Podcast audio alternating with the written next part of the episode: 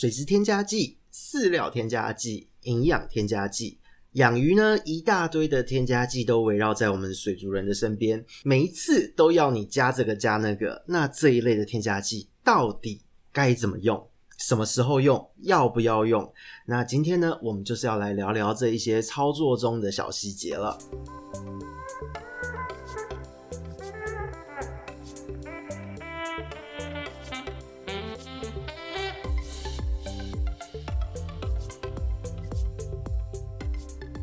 Hello，大家好，这里是鱼活通乱乱说的梧桐，我们又见面了。今天呢是要聊一些关于大家在水族饲养过程中各种添加物的问题哦。为什么会想聊这一个问题呢？其实一个主因主要是来自于说，在我们每一次的咨询中啊，我们在填写表单的时候，就是有人要来预约，我们都一定要填写一个表单，告诉我们你的鱼缸是怎么照顾的，你有哪一些鱼，你的水温是多少，你的水质是多少，你的过滤器如何。然后呢，都会有一个问题是。你最近做了什么操作？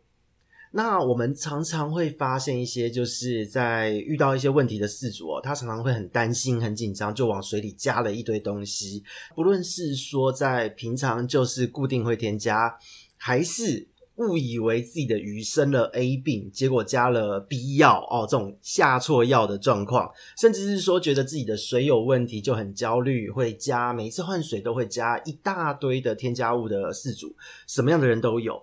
所以呢，我们就想说，诶，在我们新产品开发的这一段时间，刚刚好来跟各位聊一聊关于这一类添加物的问题，到底大家该什么时候用，有没有用的必要，或是说，诶，在用的时候要注意一些什么样的细节？我们希望能够在这一个话题中呢，给大家一些不一样的观念，让大家厘清一下哦，就是什么时候、什么时机该用些什么样的添加物。那进入我们的主题哦，首先第一个要我们要讲的就是添加物的分类部分。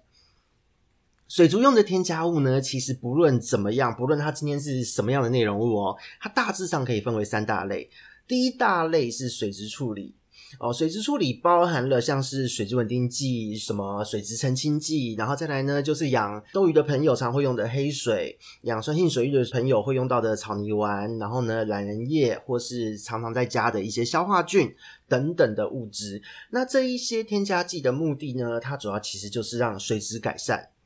哦，那这些水质改善的目的又是为了什么呢？第一个，系统的稳定嘛，减少病原菌嘛，让你的鱼缸系统能够更加的全方位、更加的稳定，这样子鱼就比较不容易生病，鱼的排泄物就能很好的代谢。再来就是有一些添加物，它是加在水中，可以让鱼去显色、发情，甚至减少它的紧迫等等。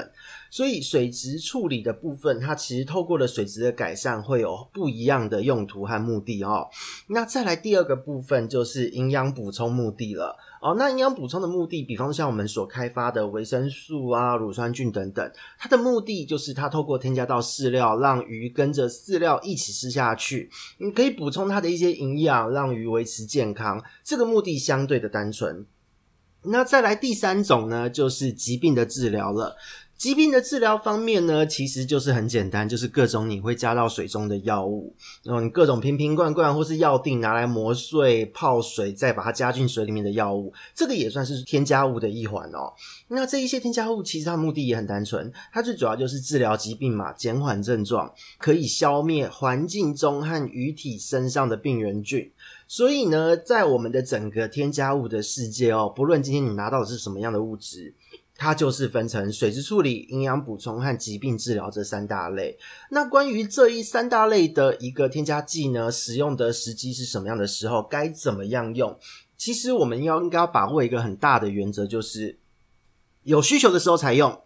对的时机用才有用。如果你滥用或是用错时机，请小心，它会伤害你的鱼缸的过滤系统，还有你的鱼的身体哦。哦，所以这个部分观念一定要建立起来，不要没事就乱加，因为如果你的鱼缸系统没事，那你加入这一些东西，其实对于你的鱼缸系统并没有什么更好的帮助，它不会因为现在很稳定的，因为你加入这些就更稳定了，因为实际上光是一个稳定就是一个动态平衡的状态，有的时候你加。加入越多的东西，反而它越容易破坏了它现在的这个动态平衡哦。比方说，像现在换季，有很多人就会喜欢乱加，加了一大堆，在水里加矿物质、维生素，然后加了各式各样的水质调整剂，结果呢，本来可能不动还好。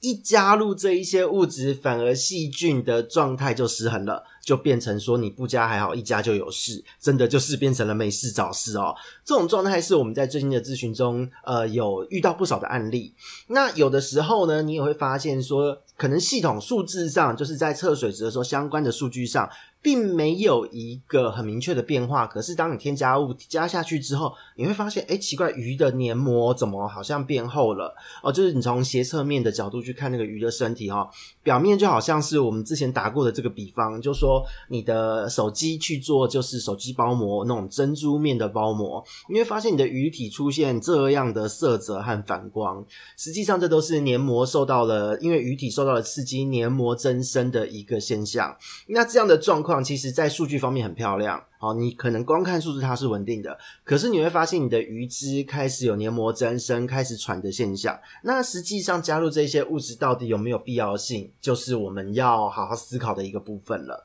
哦，那再来就是有一些朋友呢，他会定时的驱虫、滥用药物，实际上在这样的操作之下，我们都会觉得非常的危险，因为在过去呢。我们曾经在讲鱼病啊等等的话题的时候，都会提到，你如果预防性下药，有的时候呢不下还好，一下就有事。你下的时候，因为让鱼受到了无端的刺激，结果呢反而它因此免疫力下降，黏膜就是受到了紧张，分泌增生，别的病原菌有机会进去。再来就是对于肠道菌虫的伤害，这个也是很大的一件事。因为呢，肠道的菌虫如果受到了伤害，后续它的水溶性维生素分泌不足，代谢失衡，肠道菌虫失衡，会有一连串的问题也会随之引发。那再来就是，如果你今天呢在鱼想要你想要让鱼增艳繁殖，你想要加入榄仁叶、加入黑水，各式各样的一些让水质降酸、增加水色的东西，在加的时候也要特别注意使用的时机。如果你今天呢是发现说你的鱼身体状况都已经很好了，可是怎么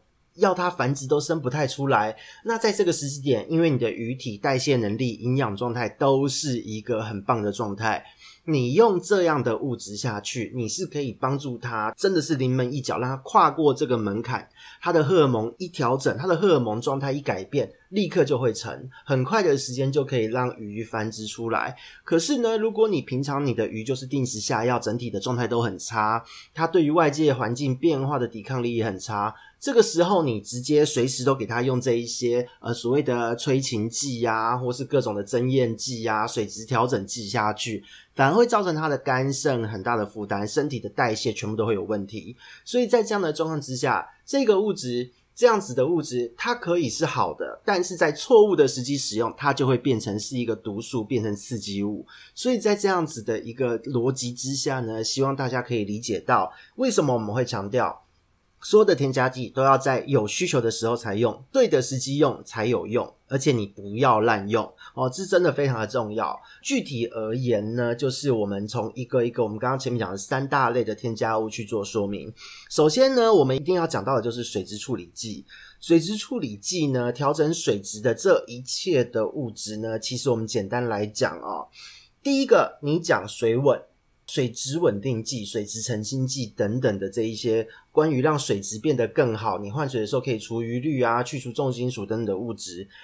这一些物质呢，这一些水质处理剂呢，其实以台湾来说哦，因为我们最近有发现，就是在海外地区的朋友有反映说，诶，我们这边自来水余氯其实蛮高的，是不太能够自来水直下的。那这真的没有办法。但是我们现在单论哦，单强调台湾台湾这整个的水质状况。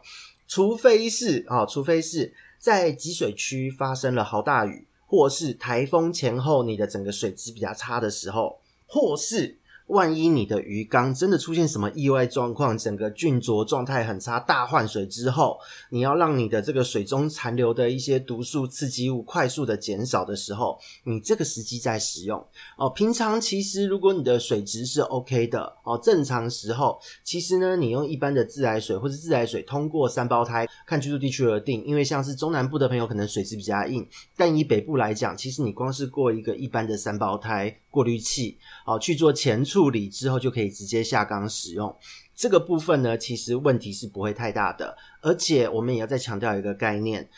今天呢，你是在养鱼，你要让它习惯你的操作，这样你日后的照顾上面会比较方便。哦，如果说你今天每一次的换水都要一直去调整水质，一直去做水质的前处理，那其实对于你在养鱼的这个过程中，是增加了蛮大自己饲主的操作的工作量，是蛮没必要的。因为如果你养一缸还好，如果你养很多，或是说你繁殖为目标，你可能会在这个操作的过程中先累死自己。哦，所以总而言之，水稳水质处理的这一些物质呢，你只要在鱼缸真的出现必要的这个情境时，哦，必须要处理的情况时，再去使用它即可。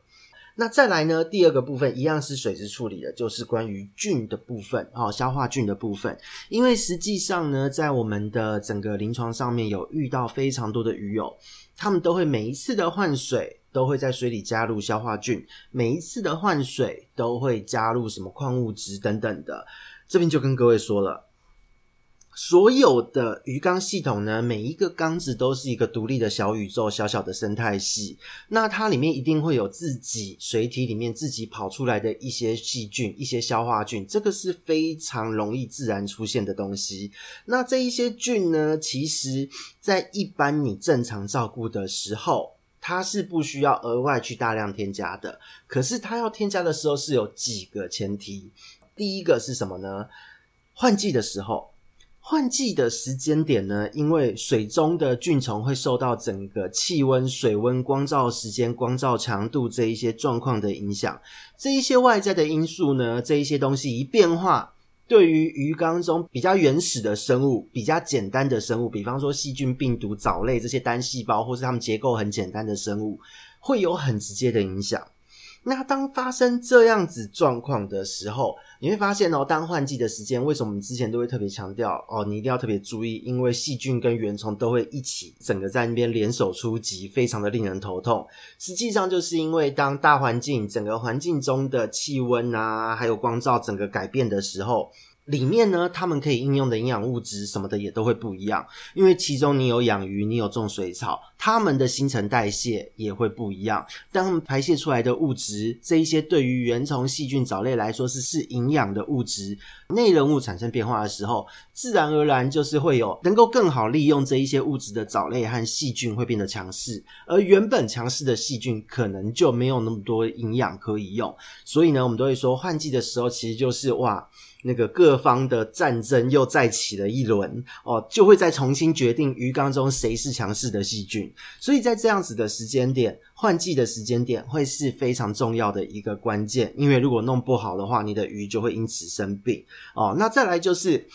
你如果说今天是要大换水。洗滤材，把个整个缸子翻一轮，去重新整理它的系统。因为你原本的滤材缸内的消化细菌会受到很大的冲击和变动。那这样子的状况之下呢，也会是一个需要额外加菌的时机。接下来就是有一些人想要在开缸后快一点让系统稳定。开缸的时候重新设一个鱼缸，开缸的时候也是使用消化菌的好时机哦。所以呢，不论如何用菌，所谓要添加消化菌的时间点。就是什么时间点呢？凡是你的鱼缸水质菌虫会有大震荡的时机用，这个大震荡就是包含了我们刚刚说明过的换季，包含了我们说的大换水洗滤材，这两个重要的时机点，加上开缸，它原本没有那么多细菌哦，需要大改变的时候，鱼缸的菌虫要大改变的时候。这个时候就是使用菌的好时机。那这边也强调一下哈，不论你加再多的菌，有很多人会把加入细菌这一件事情当成是不用换水的一个操作。但你加入细菌，请注意，它只能延缓你的换水，但是不能不换水。因为呢，所有的细菌在消化作用的反应，最后就是会产生 NO 三。NO 三呢，是除非你有大量的水草，根系旺盛的水草可以代谢它之外。其他部分就是只能靠换水把它移除掉、稀释掉。所以呢，你加入再多的菌，它只能延缓换水，不能够不换水。这个也是很重要的一个观念。那接下来呢，水质处理的最后一部分就是各种增艳、发情、催情刺激剂，就是像黑水草泥丸、榄仁叶这一类的物质。这一类的物质呢，真的就是双面刃。在时机对的时候，鱼的身体代谢都非常好的时候，它会帮助你的鱼有很好的成色繁殖的行为的诱发，好，让你的鱼在这个时机点变得更好、更漂亮。可是，如果你的鱼状态不好，或是过度使用的话，反而会造成刺激和毒性。那在这样的状况之下，就是请各位一定要注意。今天如果你是以繁殖为目标的朋友，请你在对的时机点使用它，优先把你的鱼体状况调整好，再去使用会更好。那如果你今天养的是比较就是偏好酸性水域的这一个鱼种，比方说像是一些小丑灯啦，像是一些二线斗鱼、火焰变色龙这一类的物种，你在饲养的时候，如果要长期维持这样子的水质，那就要注意好日日常的调控哦，日常的水质维持，因为这些物质会让水的 pH 值降低。那同时间在 pH 值过低的环境之中，水体之中，实际上消化系统的作用非常的弱。所以呢，鱼缸如果发生就是喂食比较多，或是说它们的污染量比较大的时候。这个时机点，这一些物质，它们没有办法很好的维持你的水质，因此你的水质很容易就会恶化。那这样的状况，其实就会造成养鱼上的一个困扰。而且另外要注意的就是，当你的水中随时都存在这一些物质的时候，部分的原虫会非常的活跃。鱼体呢，对于这一些原虫的抵抗力也会因此而削弱，所以请各位在使用上的时机点哦，这一类催情发情剂、增艳剂，在使用的时机点要特别的注意，一定要在你的鱼代谢良好的时候再来使用它。如果不得不用它，就是要注意水质的维护哦，因为在这样的环境之下，消化系统真的很弱。那再来呢，水质处理的部分我们说明到这边一个段落，再来要进入到营养补充。大概念就是，所有的东西，营养补充的东西，就跟我们人哦是一样的。你今天可以吃维生素，就吃维生素哦，吃食物，吃饭后吃一颗维生素，或再吃个什么营养补给品。你不会说把它变成用精油的方式，点个熏香在那边自己吸维生素，这是很不切实际的，吸收率很差的。鱼的世界也一样，所有的营养一定是吃进去的效率永远是最好的。加在水中呢，其实大部分都会被细菌用掉。如果今天有一个比较好玩的产品，或是一个比较划时代产品，它是说它透过添加在水里面。可以让你的一些好的细菌比较强势，那我觉得这样子的物质又是比较像是水质处理，而不是营养补充。可是如果你说要加在水中去吸收维生素矿物质，实际上它的效果真的有限。因为目前就科学而言呢，科学的研究而言，大致上只有维生素 B 六能够在鱼的鳃丝上面被少量的发现。其他的部分呢，其他的维生素，特别是脂溶性维生素，基本上都是没有什么办法用水溶水的方式去吸收的。所以这一个部分吃进去的最有效，这个概念一定要建立好哦。所以呢，一定要建议各位，如果你今天要让你的鱼变得更健康，一定要在喂食的时候搭配食物进行添加，让鱼吃下去才是真的。那再来进入第三个部分，就是疾病治疗用药观念的部分。观赏鱼的用药呢，大部分都是以添加在水中为主，在水产的世界可能会有混合在饵料中投喂，或是使用注射的方式，像是猫狗人一样会用打针的方式去注射。可是，在观赏鱼呢，不同于水产哈，都是以添加在水中为主，依照药物的类别，会使用有渗透性的药物或是广效型的抗菌抗发炎药物为主。那当然，因为它的作用是全方位的哦，成整个鱼体都会有用的，所以呢，强调有生病才加，不要没事就定期乱用。如果你没事就定期乱用，就像我们前面提到的，对于肠道菌丛的冲击、鱼缸系统的环境的冲击，很多时候都会造成整个系统变得不稳定，特别是这个换季的时间点。一定会有饲主会担心说啊，这个时机点容易长细菌，所以我先给他来个预防性下药。诶，这个叫做此地无银三百两哦，就是 如果你没事，鱼缸根本可能现在的菌刚好，他们大家都还蛮稳定的，即使他们有一些小小的菌虫变化，但也许变成强势菌种的并不是这一些条件致病菌。这个时候你使用药物哦，如果不是他们的话，你使用药物是没有任何意义的。所以呢，看到黑影就开枪这一件事情会非常的危险，开错枪反而造成现在本来不错的细菌被你干掉，被干掉之后呢，不好的细菌就有机会变成你环境中的强势细菌。下药的过程呢，因为是药三分毒，当你下药都会对鱼体造成刺激和伤害，那当鱼受到刺激紧迫时，它的免疫力也会随之下降，所以呢就会更有机会因此而生病哦。那特别是如果肠道的细菌呢，因为你的定时区体内虫，让肠道里面本来就共生的一些六边毛虫或是菌虫随之崩掉，那么你的鱼在维生素方面的缺乏会比较严重之外，它的消化吸收能力也会受阻。自然而然，这一类的药物伤害呢，它就需要更多的时间来代谢，同时间也会造成它的成长缓慢。那在这样的状况之下，免疫力也不会好。所以呢，就要跟各位强调了，真的是有生病，你确定他现在需要下药，再下药，没事，真的不需要去给他预防性的同药，或是定时的驱虫。好，这个是操作的部分。那在最后呢，就是跟各位也聊一聊。我们这一次的这个跟友菌的产品开发，因为有很多的鱼友、很多的听众们也在问：诶，你们这一次产品开发的诉求为什么是会做这一些？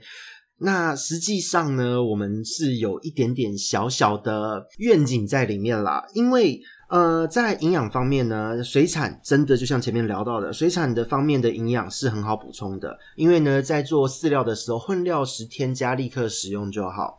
但是到水族呢，在水族的市场上，目前为止都没有类似的产品。而且呢，水族的药物哦，平常我们鱼生病用的药物，其实都是会选择比水产药物的毒性还要更强的药物，而且下手加的剂量都还要更重。所以市面上目前又没有这些可以在平常维护鱼体健康，然后呢，在你下完药之后，帮助鱼在病后做一些滋补，或是代谢掉体内毒素的商品，实在蛮可惜的。等于所有的营养都要靠饲料，但是呢，饲料又算方便啦，可是没有办法全面的取代生饵，因为呢，在饲料制造的过程中，干饲料必然就会有一些的营养会流失，所以呢，额外的营养补充其实是必须的。